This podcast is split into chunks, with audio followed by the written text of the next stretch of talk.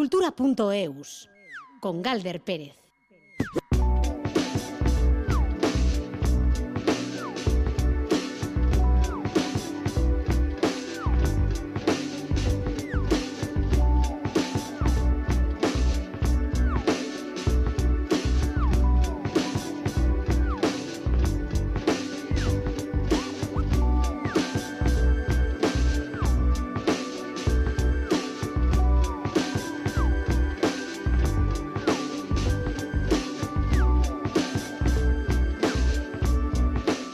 Caixo, a de Angustio y Ser Modus, las 3 y 6 minutos de la tarde. La sobremesa cultural en Radio Euskadi hoy tiene a Bob Dylan como protagonista, ¿no? No va a venir aquí a los estudios de Radio Euskadi, pero ya sabéis que hoy se ha anunciado ese concierto para cerrar la primavera, o mejor dicho, esos conciertos en Donostia con Dylan. En el aspecto musical también vamos a hablar de Aurora Beltrán, porque mañana inicia su gira acústica en Gasteiz. Y hablando de música, vamos a hablar de un libro, 20 canciones de Jorge de Carlini, que recoge el trasfondo, la historia y las consecuencias de 20 temazos de la historia de la música. Hablaremos también de la estrategia conjunta de EITB y EIKE en el clúster audiovisual y de contenidos digitales de Euskadi. El teatro llegará con Sabin Fernández, que estrena este fin de semana su primera obra de teatro, Cámpora Sartzen. En cuanto al cine, como no, miraremos a la gala de los Oscar y también a la cartelera de cine como cada viernes con Félix Linares, Mella Salaverría, José Ignacio Revuelta y Alberto Zubeldia en la dirección técnica con Ainara Ortiz en la producción de redacción.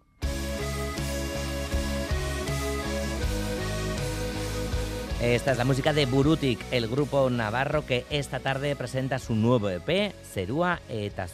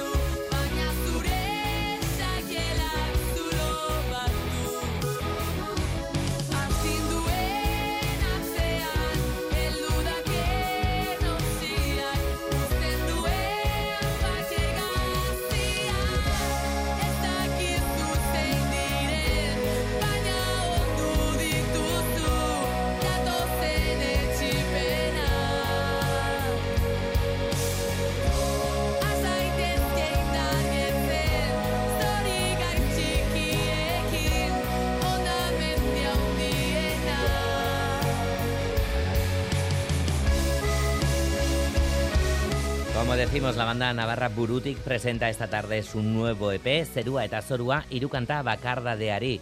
Del mismo forma parte esta canción, Datosen e Chipenak. El concierto va a ser en la Sala Totem de Villaba a las 8, el tercer trabajo de Burutik.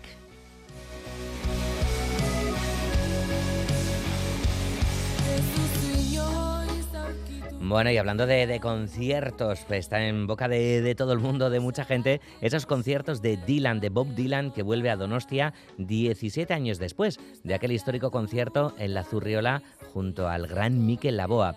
El Nobel de Literatura, músico, cantautor y poeta estadounidense va a actuar en el auditorio del Cursal de Donostiarra los días 19 y 20 de junio. Nos pone al día Juan Ramón Martiarena. Los dos conciertos de Bob Dylan en Donostia son parte de la gira mundial de presentación de su último disco, Rough and Rowdy Ways, que comenzó el pasado 2 de noviembre de 2021 en Milwaukee y se prolongará hasta 2024. Es su 39 álbum de estudio cuyo título rinde homenaje a Jimmy Rogers, uno de los grandes del country fundacional norteamericano, y su canción My Rough and Rowdy Ways. Es un disco de 10 canciones con 5 de ellas que superan los 6 minutos de duración y señalado por la crítica como uno de los mejores trabajos de su carrera, aunque no haya gustado a todo el mundo. Algunos se atreven a decir que es una especie de testamento sonoro, ya que a sus 82 años Dylan mira de frente a la muerte. La principal particularidad de los conciertos de Donostia es que serán phone free shows, es decir, que los teléfonos móviles no estarán permitidos en la sala durante el concierto. Bob Dylan ha estado varias veces en Euskal Herria. La última vez en Donostia fue en Illumbe en julio de 2015 y más recientemente actuó a finales de abril de 2019 en el Navarra Arena de Iruña y en el BEC de Baracaldo.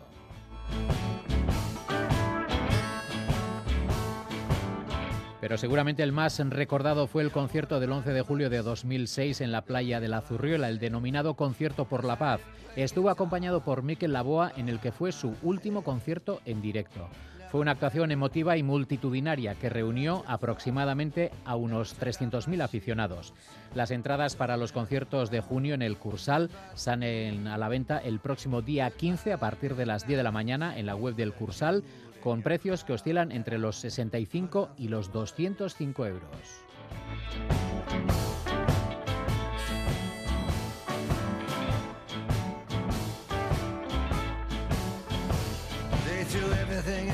Bob Dylan en el Cursal de Onostiarra los días 19 y 20 de junio. Atención a ese dato porque será un phone free show. Teléfonos móviles en casa. Song that I don't understand. Goodbye, Jimmy Reed.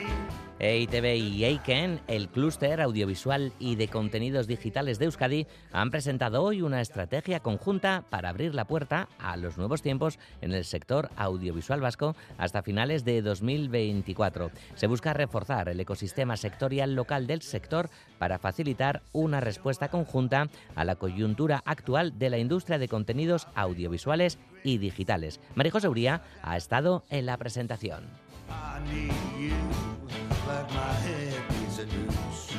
Hay que destacar que la coyuntura está influenciada por un marco internacional con gran incidencia en el sector y eso hace necesaria la alineación de las líneas estratégicas del sector audiovisual de Euskadi con los parámetros que establece la Unión Europea. El director general de ITV, Andoni Aldecoa, destaca así el objetivo de este momento clave que dará un nuevo impulso al sector, añadiendo nuevas tecnologías y también dinámicas. Somos una empresa importante dentro de la creación del sector audiovisual vasco y que además, por ser pública, tenemos un nivel de responsabilidad muy importante en esta dinámica y lo que venimos a decir, EITB, se va a implicar. Pero queremos entrar en dinámicas de sector para ver si entre todos eh, podemos aprovechar el momento pues para eh, crecer como sector. Han expuesto las líneas de trabajo y ello pasa por... Pasa por abrirnos a nuevas partes de tecnología, de data, la academia, para tener una visión más abierta y pasa por buscar la implicación institucional, para buscar una política de competitividad y de creación verdaderamente de especialización inteligente dentro del país en torno a el tema audiovisual. Y ha destacado que ITV está en ello. El consejero de Cultura, bien en Zupiría, clausurado el encuentro, anunciaba que el martes el Consejo de Gobierno aprobará el Plan Estratégico de Cultura hasta 2028. Este plan estratégico que vamos a aprobar el martes en el Consejo de Gobierno tiene como ambición poner en el centro al ciudadano, al ciudadano que a veces es consumidor, que a veces es practicante de la cultura, y ver cómo debemos organizar nuestro sistema cultural para dar respuesta a sus necesidades y ambiciones. En ese sistema cultural, el audiovisual es un elemento importante. Ha sido así presentado en Tabacalera el plan de trabajo conjunto para dimensionar y reforzar al sector audiovisual.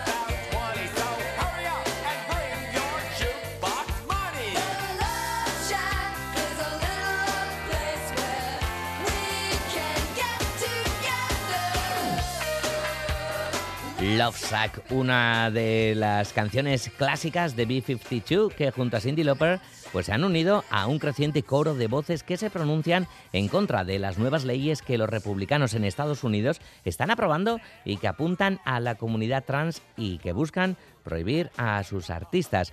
B52 son defensores de la causa LGTBIQ desde sus inicios y en un comunicado hecho público estos días afirman que están profundamente preocupadas por los numerosos proyectos de ley que promueven la transfobia y la discriminación contra las personas transgénero.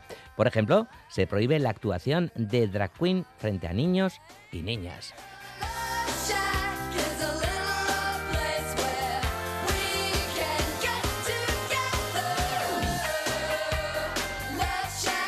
Bueno, esto pasa en, Estados Unidos que, parece lejano, pero ay, ay, ay, ay. Luego hablamos de los Oscars que parecen de casa, estas cosas pasan, van, vienen. Bueno, pues eh, la música también denunciando eso y también pidiendo eh, en, su comunicado, ¿no? Eh, que se prohíban, que dejen de prohibirse esas actuaciones y además también otro para restringir la atención médica de afirmación de género para las personas jóvenes transgénero. Y ahora nos venimos aquí a casa y seguimos con música porque como decíamos en nuestra presentación, Aurora Beltrán inicia mañana en Gasteiz una gira acústica que pasará, entre otras ciudades, por Barcelona, Logroño, Salamanca, Cáceres y también Guecho y todavía con más fechas por confirmar.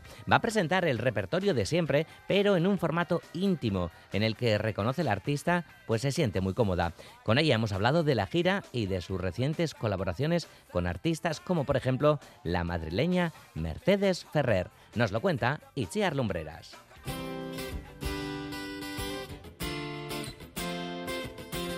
Gasteiz es la primera parada de la gira acústica con la que Aurora Beltrán retoma los directos en solitario para recordar canciones míticas como este Tocaré y también de sus discos en solitario, clases de baile y Usiana.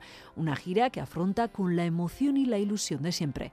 Yo pienso que es como cuando tú estás esperando a una persona que quieres mucho, ¿vale? Y te da esos mm, vuelcos en el, en el estómago, ¿sabes? Las mariposillas. Pues es algo parecido a lo que yo siento cuando, cuando voy a tocar en un concierto. Y sobre todo si son acústicos, porque son mucho más íntimos, ¿no? Y estás como más desnuda, ¿no? Y es que es un formato, reconoce el artista, que le apasiona no hay ningún instrumento más que tu guitarra y tu voz y entonces ahí se ve no eh, pues la dificultad porque curiosamente es mucho más difícil e-, este formato precisamente por eso, ¿no? Entonces se ve todo mucho más, se mm, intuye, se escucha, ¿no? Hasta la respiración tanto la mía como yo la del público, ¿no? La gente piensa que a lo mejor es mucho más lento todo y qué va, ¿no? O sea, yo creo que la intensidad no tiene nada que ver con el ruido.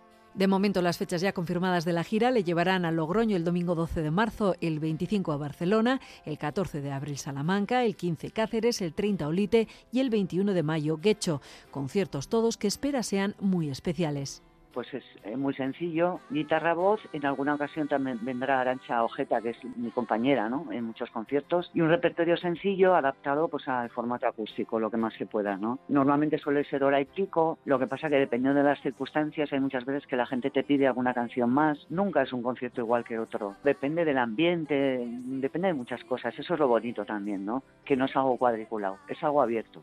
Aurora Beltrán también es actualidad por sus recientes colaboraciones. Acaban de publicar el videoclip de su colaboración con la veterana cantautora madrileña Mercedes Ferrer. Cuenta vacía. Fui tu estrella, la sangre en tus venas, tu bello recuerdo, tu fuente de inspiración. Y también ha colaborado con la recién creada banda navarra La Piojera, formada por músicos de otros grupos navarros como Tijuana en Blue, Anorexia o Aberricharrac. En la voz, Miki Destrago. Como siempre, Miguel hace unas letras muy buenas, porque una buena música mm, está bien, pero luego si metes una mala letra la estropeas. En cambio, al revés, no, fíjate, a lo mejor tienes una música que no está ni para allá, pero tú le metes una buena historia y bueno, bueno, o sea, sino que se lo digan a Sabina, ¿no? Entonces Miguel ha hecho una canción muy bonita, la parte que me ha tocado a mí es maravillosa y luego cuando los dos cantamos juntos, pues le va a gustar a la gente seguro. Habrá que esperar para escuchar esta nueva colaboración de Aurora Beltrán, que recordamos inicia gira acústica. De cara a otoño-invierno anuncia también gira eléctrica sobre la que irán dando más detalles próximamente. Y no me perderé, y no me perderé en las palabras corrompidas por el uso. Oh, música, tú siempre me fuiste fiel.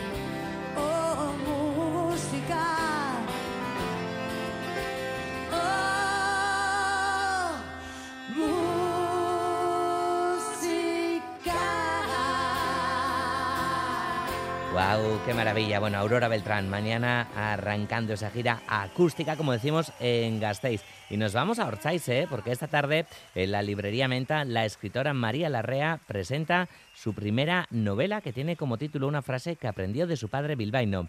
Una novela que ha tenido mucho éxito en Francia y cuenta el pasado de padres y madres en la posguerra franquista y cómo tuvieron que ir a vivir a París. Nos lo cuenta Andoni Liceaga. María trabaja en el mundo del cine y mientras escribía esta historia a modo de guion, una colega le aconsejó hacer una novela, dicho y hecho, aunque le ha llevado dos años y medio. Ha pasado con la obra por las emisiones literarias más conocidas de Francia. Buena parte de la obra está dedicada a contar la historia de sus padres. Julián nació en Bilbao en el 47 y Victoria en Galicia en el 43. Hablar de dónde nació Julián en el barrio de La Palanca en Bilbao, hablar de, esa Galicia muy arcaica de, los años 50. Julián trabajó como portero en el Teatro de la Michaudière de París y Victoria en la limpieza de casas. Yo también quería contar esa inmigración invisible em, de esa gente española que limpiaba casas, que eran obreros y que no, no decían nada de lo que habían vivido en la España franquista y que no contaban nada y que no, no pedían nada tampoco. Era gente honrada que trabajaba y que no hablaba mucho. El título, como no, se lo escuchó a su padre. Era su único orgullo de, inmigrante, era decir soy de Bilbao, soy vasco. Él se llamaba Julián y se quería llamar Julen. Y cuando llegó a Francia en los años 70, eh, llevaba chapela, tenía icurriñas por toda la casa y, claro, él, era su manera de sobrevivir con su identidad, con su, con su orgullo de ser, de. Y bilbaíno, además. Nace María y con 27 años, tirando las cartas del tarot, le advierten de un grave secreto de familia. La noticia le cambia y a partir de ahí se abre una investigación hasta descubrir la verdad con elementos como el franquismo, el Opus Dei, ETA o los bebés robados va a empezar una investigación entre París y Bilbao y es ahí donde vais a cruzar bebés robados, detectives privados, policía, eh, la, la de Bilbao y, claro, vamos a descubrir el pasado de Julián y Victoria y también su parte secreta. Ha publicado la novela con Grasset en Francia y cuando acabe la traducción se publicará con Alianza en las librerías de Egualde y de España. Zure autoasegurua ekarriko zenuke kutsabankera bere prezioa hobetu ezkero? Kontsultatu apirilaren amabosta baino lehen ea gure promozioaz balia zaitezkeen. Informazio gehiago irubibikoitza.kutsabank.es Kutsabank, hemendik. Azkena Rock Festival, el 15, 16 y 17 de junio en Mendizabala, Vitoria Gasteiz. Si no te quieres perder a Iggy Pop, The Pretenders, Rancid, Incubus, Lucinda Williams, The Soundtrack of Our Lives o Billy Childish, entre otros, compra ya tus entradas en azkenarockfestival.com y que la llama del rock siga viva. De la mano de EITB. Del 9 al 26 de marzo, novena edición del Festival Loral Día en Bilbao. Mayúa Gara. Acércate a disfrutar de las propuestas culturales más innovadoras de todo tipo: música, teatro, danza, literatura, bercholaritza, cine. Vive la experiencia Loral Día. Más información y venta de entradas en loraldía.eus. Cultura.eus. Long, long time ago. I can still remember how that music used to make me smile. And I knew if I had my chance, I could make those people dance. Maybe they'd be happy for a while. February made me shiver. With every paper I deliver, bad news on the doorstep. I couldn't take one more step. I can't remember if I cried when I read about his widowed bride, but something touched me deep inside the day. The music died. So bye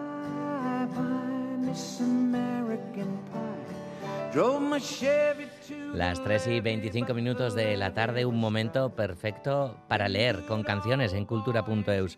Una veintena de éxitos musicales de diferentes tiempos, en cuyo proceso de creación, significado, consecuencia e impacto vamos a buscar, vamos a bucear de la mano de Jorge de Carlini. En su libro 20 canciones, este periodista y escritor zigzaguea entre algunos fundamentales que, construyen perdón, nuestra memoria musical y así descubrimos las historias que las hicieron germinar, así como la biografía de muchos de sus autores.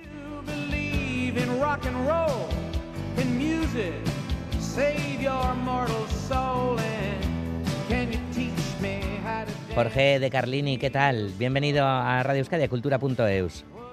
Hola, buenas tardes. Muchas gracias por la llamada. Un placer. Qué, complicado es, ¿no? Cortar canciones como esta. Sí, sí, sí, claro. Bueno, es una, una labor de, investigación, de quedarte con, las canciones que creen que tienen más, más historia, más chicha detrás, por así decirlo, y, excavar un poco en, en toda la información que encuentres para para contar la historia que tiene alrededor. Mm, bueno, el subtítulo dice mucho, Jorge, historias, secretos y leyendas de un puñado de letras amadas, pero no te amarras solo a las letras, ¿no? Porque la canción, evidentemente, ¿no? También es música, aunque si hables mucho también de, de, sus, de sus letras, las transcribes, las traduces y demás, ¿no? Sí, sí, no, no. Eh, el subtítulo pone letras amadas básicamente porque no podíamos poner canciones porque estaban en el título. ese, es el, ese es el motivo. Pero, pero se, intenta hacer un, análisis o un comentario de, la canción en su conjunto. Mm. Oye, em, son súper diversas las canciones en cuanto a estilos y demás. Eh, tenemos que entender que, te has basado en tus gustos eh, o en tus criterios o en qué te has basado para la selección. Sí, pues hay un poco de todo. Eh, no, no diré que son mis 20 canciones favoritas, ni mucho menos, pero sí tienen todas el denominador común mínimo de, gustarme. Si no me gusta, no, no escribo sobre ella. Y sí, lo que, lo que se trasluce es un poco, claro, mi, mis gustos y, y cosas que con el tiempo vas, vas adquiriendo, ¿no? Eh, visitas a ciudades, a países que son la, la procedencia de, de los artistas es muy es muy variada. Pero bueno, pero lo fundamental es, que tengan una historia, como bien has dicho en la introducción, muy potente mm, bien en el origen o, alrededor, que cosas que han ido llegando consecuencias o resignificaciones posteriores. Pero es una mezcla entre, entre el poder de las historias y, mi, mis gustos, sí. Hay canciones además que, están llenas de, mitos, de, de leyendas y demás, como por ejemplo esta, de los Beatles.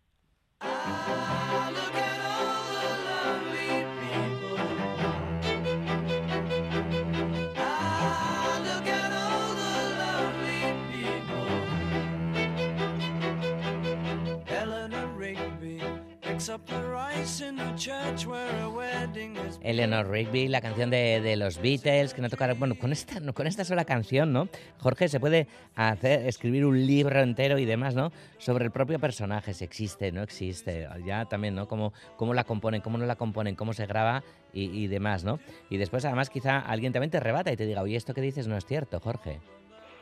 Sí, esta canción, eh, este capítulo es un resumen casi perfecto de, lo que es el libro porque se, se habla en el capítulo mucho de, del proceso de, composición, de por qué eligieron prácticamente cada, cada palabra, cada detalle, cómo se fue incorporando capa a capa a, la historia, que en realidad es una historia corta pero, pero más compleja de lo que parece, y sobre todo también se encuentra lo que hablamos de a posteriori. Mm, esta canción, muchos años después de publicarse, de repente en un, admirador de los Beatles en, Liverpool encuentra eh, una, lápida en un cementerio con una persona que se llama pues Eleanor Rigby como la protagonista, que sería una, anécdota y nada más, pero es, mucho más porque ese, ese, esa lápida estaba en el cementerio justo en el que John Lennon y Paul McCartney se dedicaban de adolescentes a pasar las horas y a, hablar de su vida y de, sus planes juntos. Entonces, eh, llega la duda de mm, si Paul McCartney eligió ese nombre mm, sabiendo que existía o no. Él dice que no, él dice que en algún momento se lo tuvo que colar en el subconsciente y le afloró cuando compuso la canción. Entonces, digo, son ese tipo de historias que hay que hay detrás de las canciones y hay alrededor y, se condensan todo en este, en este libro. Es chulísimo porque además de contar la, la historia, ¿no? Las posibles historias de, cada una de estas 20 canciones, pues también, ¿no? Casi eh, nos cuentas la, biografía de, sus artistas. Sí, la idea era casi hacer como un, como un perfil, por así decirlo, de las canciones. Entonces, claro, mm, sería como inabarcable hablar la biografía entera de todos los artistas del libro, pero sí suelo hacer mm, las partes de su biografía que, que competen a la canción o que, o que vamos a, entender lo que hay detrás de la canción mucho mejor si conocemos algunos detalles de esa biografía, pues intento unir esas cosas, la, la parte biografía con la parte autoral que confluyan en esta canción en concreto, claro. Hay algo de, no sé, de envidia o así, porque te autodefines, Jorge, como un músico frustrado que devine un escritor que ha pasado de escribir letras para ser cantadas a escribir letras para ser leídas. ¿Qué pasó con tu vocación musical? Bueno, bueno, eso es, ese, texto es mitad mío y mitad de la editorial. vale, hay, que, hay que vender libros. Sí, sí, no, no, bueno. bueno, que está editado por Libros del Cao, por cierto, que, que no lo hemos dicho, sí, importante. Pero está basado, está basado en, en, cosas perfectamente real. Yo antes de intentar, eh, de tener esa vocación de, de periodista, de escritor, eh, lo que a mí me, me subyugaba realmente era eh, escribir canciones. Era como, yo eso lo, veía, aún lo sigo viendo imbatible, el poder de la palabra cantada lo veo eh, muy superior al poder de la palabra escrita, solo que uno tiene sus limitaciones, en mi caso de cantante, que el mundo no se ha perdido un gran ganante conmigo, así que decidí era más más oportuno para todo el mundo dedicarme a escribir para que la gente lea que escucharme cantar. Mm. Vamos, a, vamos a pinchar otras dos canciones, eh, Jorge, que se han interpretado de, muy diferentes maneras, quizá de, una manera muy diferente a, la que sus propios creadores, creadoras, intérpretes y demás, pues eh, quisieron contar y cantar. Empezamos por Conchita Piquer.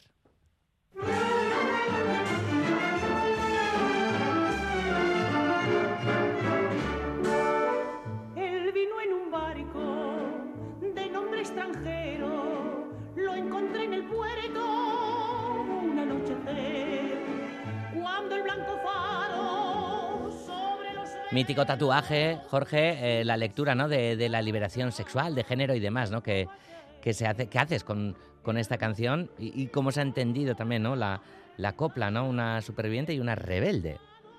Sí, esta, esta canción es con diferencia la, más antigua del libro y, y, es muy importante tener en cuenta el, el contexto de, de, esta canción. Esta canción en plena, eh, se graba en plena posguerra española y, a partir de ahí mm, sí se van viendo las diferentes capas y, y resignificaciones que tiene. La primera es la que todo el mundo entendemos, ¿no? que es una, una mujer que, que tiene un encuentro con, con un marinero en el puerto, ese ambiente de marinería eh, tabernario, pero si vamos un, un poquito más allá, mm, sabemos por, por qué esta canción fue el mayor éxito de la época durante muchos años en la radio era, entre otras cosas, porque servía, como dice una autora que, que en el libro, como, como ritual eh, clandestino de, duelo, porque esta canción le habla de una mujer, habla directamente a, un, a una persona, a un hombre que se fue, que no sabe si sigue vivo y si algún día volverá, y es básicamente la, la sensación que tenían muchas mujeres víctimas de la represión eh, franquista que no habían caído en la guerra o habían desaparecido y no sabía si, si algún día volvería. Entonces, la forma, cantar es una forma de, de, sanar y de hacer compañía a uno mismo o con, el resto del vecindario, también las radios de esa época se escuchaban en, en, todo, el, en todo el edificio de, de vecinos y se escuchaba a las mujeres cantando unas palabras que nunca podrían haber dicho porque evidentemente el bando vencido no tuvo derecho a, ningún tipo de, duelo. Y no solo eso, sino que si seguimos escarbando, esta canción tiene siempre hemos asumido que quien canta es una mujer, porque perdón, que quien habla es una mujer porque quien la grabó fue Concha Piqueri y después vinieron muchas más artistas femeninas. Pero la letra en realidad que la narradora, que el narrador sea una mujer es una asunción del oyente, porque ningún adjetivo y absolutamente nada está en femenino. De hecho, el letrista fue un hombre y era un hombre eh, homosexual, Rafael de León, un poeta de la generación del 27. Entonces, si se mira con ese prisma ahora, se entiende perfectamente que en realidad la amante eh, no era una mujer, era un hombre, solo que la cantaba Concha Piqué. Mm. Leyendo, leyendo tu libro, Jorge, nos queda la sensación de, que hay un enorme afán por despolitizar ¿no? las canciones popularmente o, en el mundo mainstream, no sé. Eh, bueno, depende, depende de la canción. Hay la música, la música es un arma poderosísima y, todas las armas, todas las herramientas, al final pueden usarse para para el bien o, para el mal. Hay hay ejemplos de de canciones que fueron claramente manipuladas políticamente y otras que, que no. Otras, si te refieres a este caso, el caso de, de la copla, por ejemplo, lo que sí ocurrió que todavía se sigue pensando, se, se considera indisociable la copla de la dictadura y en realidad es un poco injusto porque la dictadura lo que hizo fue eh, secuestrar un género musical que era muy exitoso y ya existía desde antes de, la República, de la Segunda República. Mm. Entonces ahí lo que hicieron fue, mm, como todas las cosas que suelen gustar al pueblo, pues secuestrarla y, y que quedase bajo su bajo su protección. O, por ejemplo, esta canción que estamos escuchando de fondo. Sí. Claro, te decía de despolitizar, pero quizás sea más manipular el contenido político ¿no? de, la canción, ¿no? Por, por lo menos con, con esta que empieza a sonar ahora, ¿no, Jorge? Sí, sí.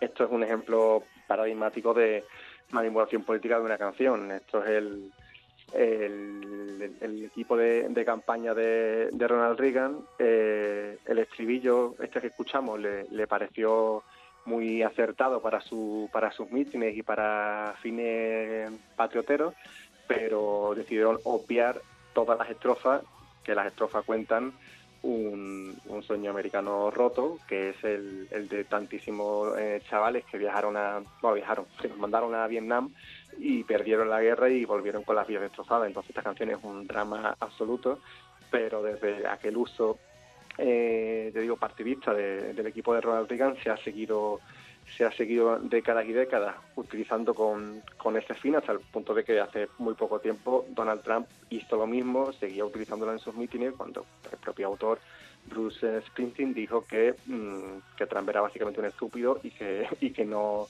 y que dejase de usar su canción.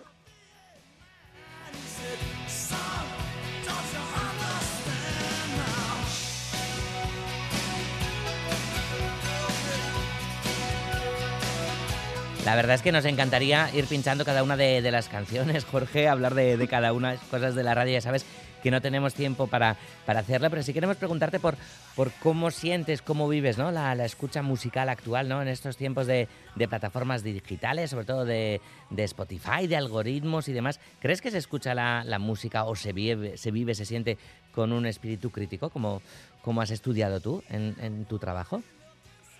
Eh, Sí, yo diría que sí, pero me parece importante la distinción que has hecho de, lo mainstream. Mm, yo creo que, hoy en día, por supuestísimo, sigue habiendo un montón de, artistas con talento magnífico como, como músico, como letrista, eh, y que por supuesto hay un público.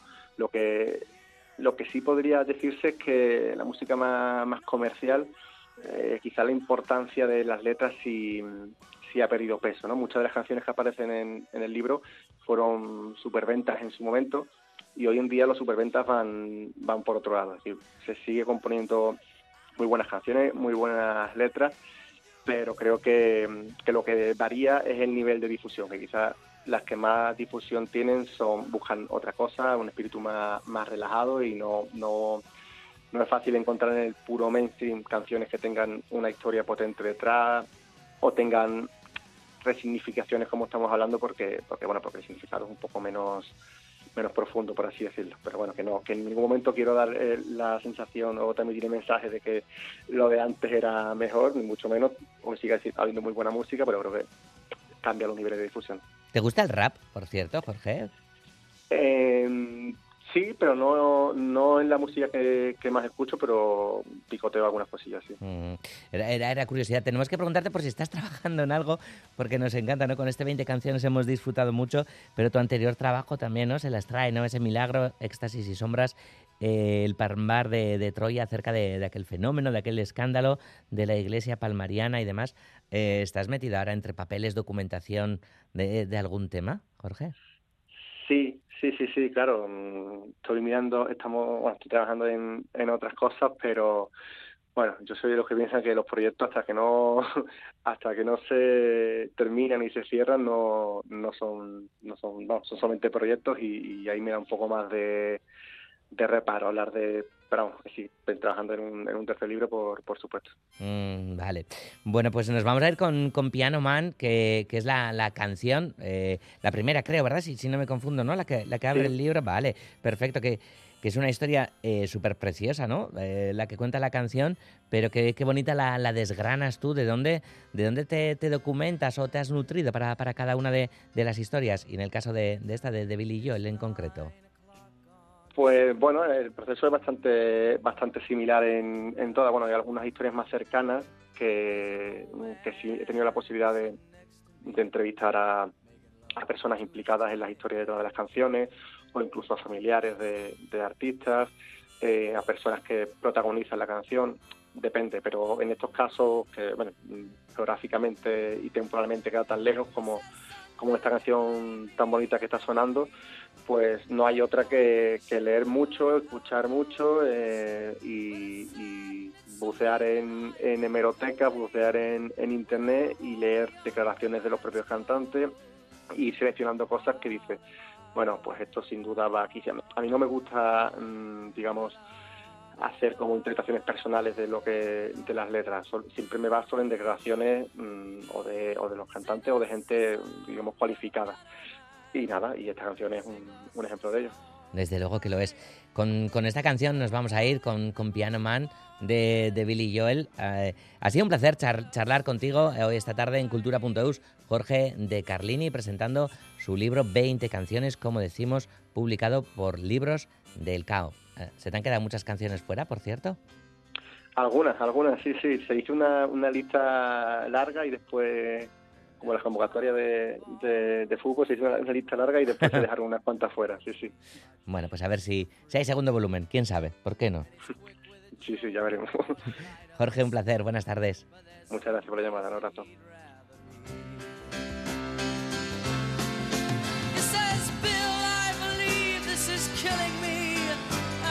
Smile ran away from his face. Well, I'm sure that I could be a movie star if I could get out of this place.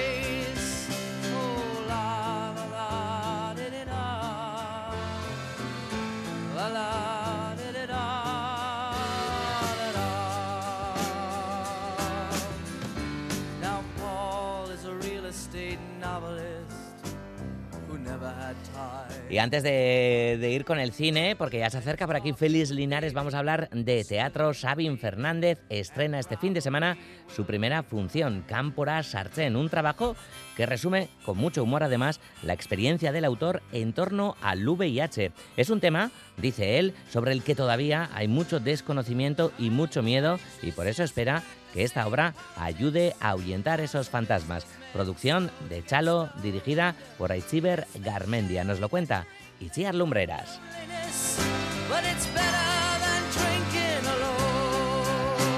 11 de marzo de 2013, Xavín Fernández recibió una llamada que le cambió la vida. En aquella llamada supo que era seropositivo. Los siguientes 10 años han sido un largo viaje lleno de altibajos. Ahora cuenta esa experiencia en el escenario a través de Campora Sartzen es eh, un resumen de lo que he vivido yo en primera persona durante estos últimos 10 años. Gracias a aquella llamada supe que era seropositivo y lo que mañana, 10 años después, trasladaremos eh, sobre el escenario es precisamente esa convivencia entre el virus y el seropositivo, que en este caso soy yo. El propio Xavin protagoniza la obra junto a Inza Alcain, que representa el virus con el que ha convivido durante todos estos años. Ha sido una relación que ha tenido diferentes momentos, muchos altibajos. Pues hemos tenido nuestras discusiones durante estos 10 años, nos hemos reconciliado. Yo creo que es una historia bonita. Yo acabo la obra más o menos diciendo que, el virus es mi amigo. A mí me ha dado muchas cosas positivas con el tiempo, me ha ayudado a crecer y creo que en esta obra esa relación se refleja de una manera muy bonita. Yo creo que puede ser interesante y junto a los dos protagonistas en el escenario una jaula gigante que tiene enorme simbolismo. Siempre digo que he estado dentro de una jaula estos últimos 10 años. Antes también, por otras circunstancias diferentes, ya había salido del armario, digamos, aunque a mí me gusta más el concepto de, jaula. Ya había salido, yo era feliz eh, en aquel momento cuando recibí la noticia y que me volvió a meter en esa jaula inconscientemente. Yo creo que he permanecido dentro de esa jaula y ahora pues quiero salir de nuevo eh, de esa jaula. De ahí precisamente el título de la obra, Campora Sartzen. Yo he estado escondido en casa, he estado recluido en casa, pero tenía la sensación de que estaba fuera de todo lo que estaba pasando eh, a mi alrededor, fuera de la sociedad, fuera de, mi cuadrilla, de mi entorno, ¿no? Y ahora salgo de casa, pero salgo para entrar, salgo para entrar otra vez en, esas dinámicas, en, esa cuadrilla y, y con muchas ganas de hacer cosas y por eso de ahí viene Xavin reconoce que no es un experto en el tema, pero quería contar su experiencia. Todavía hay mucho desconocimiento y miedo en torno al virus y espera poder arrojar algo de luz con esta obra y además desde el humor quiero reflejar cuál es la, realidad que he vivido, pero no quiero que el que venga a ver esta obra pues salga triste, porque yo la realidad que vivo hoy en día es muy distinta y lo que quiero es que la gente entre quizá con, sus miedos y con unas sensaciones que trae de casa ya, pero que salga de otra forma, eh, quitándose un peso de encima y viendo la realidad de otra forma. E incluso si se ríen durante la obra, que creo que lo van a hacer, pues eh, yo seré muy feliz. Campora Sartzen de Xavin Fernández este fin de semana en el Herri de Legorreta.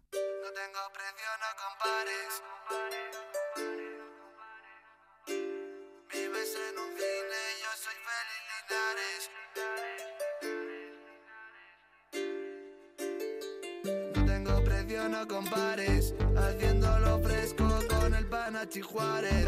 Vives en un cine, yo soy Félix Linares. Tengo el corazón metido en un tupperware. Si vienes a mi bueno, es que lo del corazón en el Tupperware Todavía no, no me acostumbro. Está, bien, está bien, a mí me parece bien. ¿Te parece bien? Bueno, Félix Linares en cultura.eus como cada viernes bien, con, bien. con la cartelera de cine Sí, lo que se va a estrenar, sí. Pero lo interesante es lo que ha visto Feliz esta semana. Esta semana, Pero ¿qué pasa? ¿Que, no has tenido amigos, amigas? No. ha habido teatro? No, has tenido libros que le... Ah, ¿Y eso por qué? Ya solo me dedico a la profesión. Es, es una cosa enfermiza. Eres un entregado. No, estoy viendo películas porque espero encontrar la super película. Esa que me arrebate y que me lleve a los cielos y me sepulte en los infiernos. ¿Y nada o qué? Mm, no, no. Vaya. No, no, no, pero no pasa nada. Seguro que nuestros oyentes encuentran la película adecuada. Mm. ¿Te acuerdas la semana pasada que terminaba diciendo voy a ir a ver la de Pirandello y todo eso? Sí, claro, que además el lunes me prometí aquello mucho. El lunes me fui a ver la de Pirandello. ¿Y qué tal empezaste la semana? Eh, bueno, a ver. ¿Con, inspiración o sin inspiración? Eh, la inspiración es el título de la película El Gran Pirandello. Es una especie de subtítulo y este es el tráiler. Ma voi, voi siete Luigi Pirandello, è maestro. Voi, un mato visto. E di che cosa vi occupate? Insegno letteratura. Noi invece la facciamo. A ver, bueno, digo yo, ¿no? Por lo menos. la versión original para darme importancia. Mucho más bonito, Félix, mucho más bonito. Años 20, Sicilia, tal, encuentro entre actores. La cosa sí, a priori promete, aunque sea dices, bonitos paisajes en la película. Sí, sí, sí. Está bien. Y de producción tampoco andaba mal. Y Tony Sevilio, como siempre, vale, fantástico y todo esto. Y como sabes, yo soy muy pirandeliano, ya lo confesamos aquí el otro día. Y entonces esta es la génesis, se supone, del seis personajes en busca de autor y todo esto. Resulta que Pirandello va a Sicilia, él era siciliano, mm. y pero un poco como que pasaba por allí, ¿no entiendes? Se entera que ha muerto la señora que le cuidó y todas estas cosas. Oye, perdona, pero casi todas las historias... Eh, eh, que suceden en, Sicilia. Son de retorno. Son de retorno y de búsqueda de, o sea, y, el conocimiento de alguien que ha muerto y tal, la búsqueda, vaya, no sé. Bueno, eh, pero eso no pinta nada en la película. Ah, ah perdón, vale. Lo que pasa es que este hombre descubre a dos voluntariosos, a los tipos que llevan el féretro, son dos voluntariosos aficionados al teatro que tienen montado una función Mm, pues un poco desastrosa y todo esto, ¿no? Y el propio Pirandello va viendo el montaje, cómo se va desarrollando, mm. las tensiones que hay entre los participantes, los amores, por supuesto, amores adúlteros y cosas por el oh. estilo, que en Sicilia esto... Eh, bueno, el asunto está en que llega un momento en que sale de allí y escribe seis personajes en busca de autor. Curiosamente, esa última parte, la de representación de seis personajes en busca de autor, el fracaso que supuso en su momento, eh, todo lo que conllevó este estreno, es lo mejor de la película. Porque lo anterior se pierde. Yo creo que el director se volvió loco con el calor de Sicilia y empezó a rodar y a rodar planos de la ciudad, paseos de Pirandello de aquí para allá, cruces con personajes que nada significaban, que no aportaban nada a la historia. Y la verdad es que la primera parte de la película es un poco taba Luego, afortunadamente, remonta y ahí yo me lo pasé bien, pero imagina a alguien que no conoce la obra, seis personajes en busca de autor diciendo, ¿qué es esto? No estoy entendiendo nada de lo que me están contando, ¿no? Y luego, además, tiene, y eso a favor de la película, tiene ese encanto que tenían las obras de Pirandello, que nunca sabes muy bien dónde está, si en la realidad, en la fantasía, cómo diablo se ha producido todo eso. La misma película te da esa idea, Mm. ¿no? Si quizá ese viaje a Sicilia ha sido también un ensueño del propio autor, lo cual está bien. Pero esa primera parte. Bueno, a mí con lo que has dicho me, me has convencido, Sí. ¿eh? Sí. Pues me alegro. Sí, ¿en serio? Sí, de verdad. Sí, me, son. me ha inspirado, me ha inspirado. Bueno, pues eh, ¿vamos, a, ¿vamos con el hijo ahora? Sí, estás peor. Eh, Sí. El hijo. ¿Qué haces aquí? Nicolás lleva casi un mes sin ir al instituto. Quería saber cómo estás. ¿Ha pasado algo? ¿Eres consciente de que pueden expulsarte? ¿Puedo vivir contigo? Bueno, ¿qué tal la de El hijo. Hugh? La del hijo. Hugh Jackman y bueno y Laura Dern y Anthony Hawkins. Bueno, hay que decir que esta película está dirigida por Florian Seller, que hace tres años nos dio El Padre, pues ahora nos da El Hijo. El Padre es aquella película con la que Anthony Hawkins ganó el Oscar y que contaba la historia del deterioro de una persona mayor. Y en esta ocasión lo que nos presenta es el deterioro de una persona muy joven, un adolescente, que tiene problemas, que no asiste al instituto, que acusa a su padre de haberle abandonado a su madre y en consecuencia de haberle hecho profundamente desgraciado. Y nada, que decide que quiere irse a vivir con su padre, que es el ya mencionado Hugh Jackman. Entonces eh, se pasa el resto de la película, además de dando la tabarra, porque es un personaje directamente odioso y pesado. eh, Ay, Dios mío, nos abandonaste, me destrozaste la vida. El, El hijo. El hijo, sí, sí, sí. El padre también es un poco insoportable. Pero bueno, eh, la historia está en que durante toda la película, el realizador, que es más un director de teatro que de cine, hay que advertirlo, va poniendo elementos amenazantes, ¿no? Del tipo de voy a poner varios planos de la lavadora funcionando. ¿Y a qué viene eso? Te preguntarás. Pues el, el- el espectador rápidamente piensa, este tío está pensando en tirar al bebé, que es su hermano, hermano de otra mujer, de otra madre, pero sí de su padre, está pensando en tirar a la lavadora.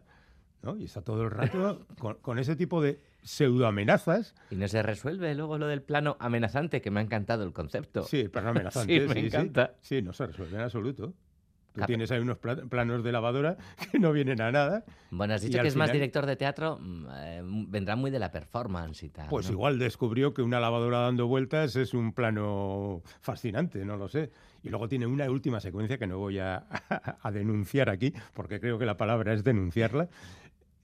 Lo más vergonzoso que he visto yo en el cine en mucho tiempo en cuanto a engaño del espectador, pero engaño zafio, absolutamente grosero. No puedo con la vida. Menos mal ¿Pero que de- engaño de guion? O... Engaño, engaño al espectador. Pero, pero, pero, Sí, pero sí, por el engaño guion. guion, o- sí, sí, ya, o- ya la realización la he perdido, no, la, realización vale. la he perdido de vista ya absolutamente. Ay. Hay un momento en que sale Anthony Hawkins, que es el momento clave de la película, porque, bueno, pues ahí se tira de ironía. Y Hugh Jackman, que está tratando de cuidar a su hijo, va donde su padre y el padre le dice que él efectivamente no fue un buen padre. Y dice, ¿qué? ¿Has venido a que te diga lo buen padre que eres? Pues te aplaudo. Tiqui, tiqui, tiqui, tiqui, tiqui, vacilándole un poco, ¿no? Y a mí que de repente alguien, a alguien tan puesto durante toda la película como Hugh Jackman le vacilen, me pareció liberador, ¿qué quieres que te diga? Durante, Bueno. durante tres minutos estuve bien, luego caí otra vez en el sopor y en la indignación. ¿Algo bueno te dio? No, ¿Tres, nada, tres es- min- es- tres minutos? Ah, sí, tres minutos. Tres sí, sí, minutitos, tres minutos, bueno. sí, sí. Pero igual, igual no es tan bueno, pero es bueno con respecto al resto. El resto es tan malo que eso, siendo simplemente vulgar, me pareció sublime en comparación con lo que estaba viendo, ¿no? Ay, Sí, bueno. sí, sí. A ver, a ver, eh, ¿hasta dónde nos vamos? Con, hasta hasta Sanomer, Sanomer. seguro. Se le acusa del asesinato de su hija Elise de tan solo 15 meses. Por qué mató a su hija? No lo sé. Pues aquí ya nos lo ha dicho, ¿verdad? Sí, ya está todo claro. Otra persona perturbada. En esta ocasión no es una adolescente, sino que es una joven que ha matado a su hija de 15 meses y que, bueno, es juzgada. Y lo que cuenta la película es el juicio, fundamentalmente, a través de una persona, de una escritora, que asiste a ese juicio, digamos, en función no aclarada especialmente, salvo por el hecho de que ella está embarazada y trata de averiguar qué diablos ha pasado para que una mujer mate a una hija De 15 meses, ¿no? ¿no? Ujú. Eh, la película tiene también sus momentos absurdos, como cuando dice, usted la dejó allí porque sabía que estaba subiendo la marea. Ay, ay, a ver qué tiene que ver que suba la marea. Si has decidido matar a alguien, no, no la, no la dejas en el borde de la playa cuando sube la marea. Es más, ni te enteras de qué hora tiene la marea. Claro. Pero bueno, ese tipo de, de tonterías nos las saltaremos y diremos que la película es tremendamente intensa. Y a mí ya sabes que las intensidades me rompen un poquito. A veces me rompen Pero de si tú risa. eres intensito y yo frivolón. Sí, pero va, es diferente. Ah, vale. O sea, quiero decir, nosotros somos conscientes de la idiotez de nuestra intensidad. Entonces, Y de la lo- frivolidad, lo- lo ratos, eso es, lo sí. parodiamos. Pero no, no, la directora de esta película se lo tomó, ¡guau! En serio, en serio, ¿no? Y entonces, bueno, pues es una película que haría alguien que no ha visto más de 20 películas en su vida y dice, ¡guau! He descubierto aquí cómo se tienen que hacer los juicios y todo esto, ¿no?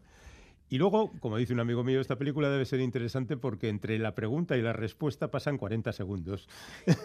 y a él le parece que ese es un síntoma de que la película es interesante. A mí simplemente me aburre.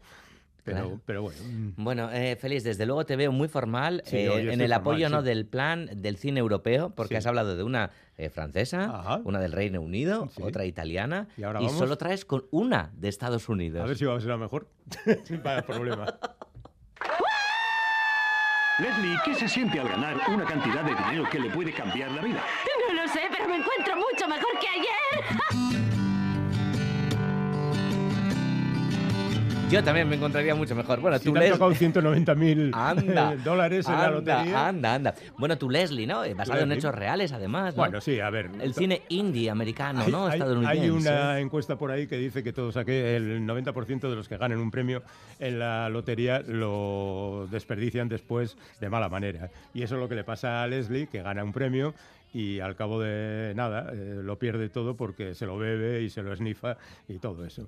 Y seis años más tarde de ganar ese premio... A ti y a mí no nos pasaría esto. A nosotros para nada. Ah, para nada. En principio porque no ganaríamos un premio a la lotería ya que no jugamos. Parece que jugar cierto. Pero bueno, al margen de eso no lo haríamos porque somos gente cabal.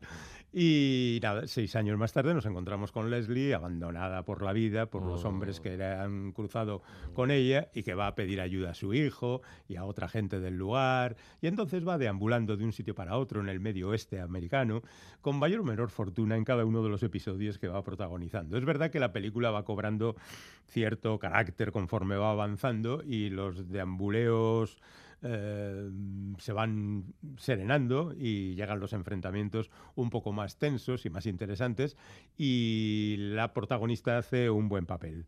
Estoy diciendo la parte positiva de eso. Sí, por cierto, no sé si le darán el premio, porque sabes que tuvo pro- el Oscar, Sí. sabes que tuvo problemas Rea- Andrea Riseborough. Eh, fue sospechosamente señalada por la Academia como que habían hecho una campaña un poco fraudulenta, la productora, mm, dirigiéndose directamente a los académicos para que la votaran. Entonces no sé si eso le va a Uh. perjudicar o le va a, a- Claro, esto le a beneficiar. perjudicar, Le puede perjudicar mucho, ¿no? Claro. Pero bueno, hay que reconocer que la interpretación de Andrea es fantástica y está muy, muy adaptada a lo que se quiere contar. Es una película pobre, es una película con buenas intenciones, con tan buenas intenciones que no puede remediarlo y cae en el final feliz más convencional y sosito y bobo y un tanto moñas que correspondería Ay. a una película de una gran productora y no al cine independiente que tiene que enfrentarse a la realidad, combatirla y directamente permitir que el artista se manifieste como debe. me encanta. Ahí lo dejo. Eh, yo sí me mojo eh, con los Oscars. Natu Sí. Natu, la, la canción de Bollywood. Son la Ah, mejor bueno. canción original. Va, ¿vale? va, sabía que te iba a gustar ese Pero- horror. Ese- que, que Scream eh, 18 también, ¿no? Scream 6, 6. Ah, se- ah, solo 6. Sí, sí, y además todo pasa en un supermercado. Bueno, Uh, no, pasa vale. en más sitios. Horror pero- en el hipermercado. Horror Este ya lo hicieron eh, a las que los eso pegamoides es, en pues su tiempo. debería titularse así. Anda que sí. Félix Linares, buen fin de semana. nos vemos. Agur. Hasta un gustio y...